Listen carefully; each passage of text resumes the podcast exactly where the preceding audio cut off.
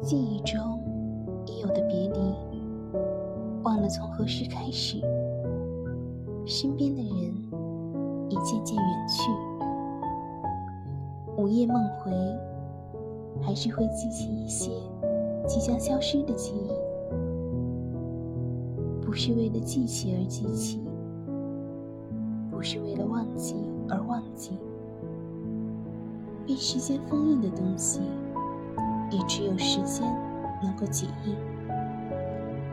其实，为了忘记，却可以反复记忆；为了想起，却不能够找回曾经的自己。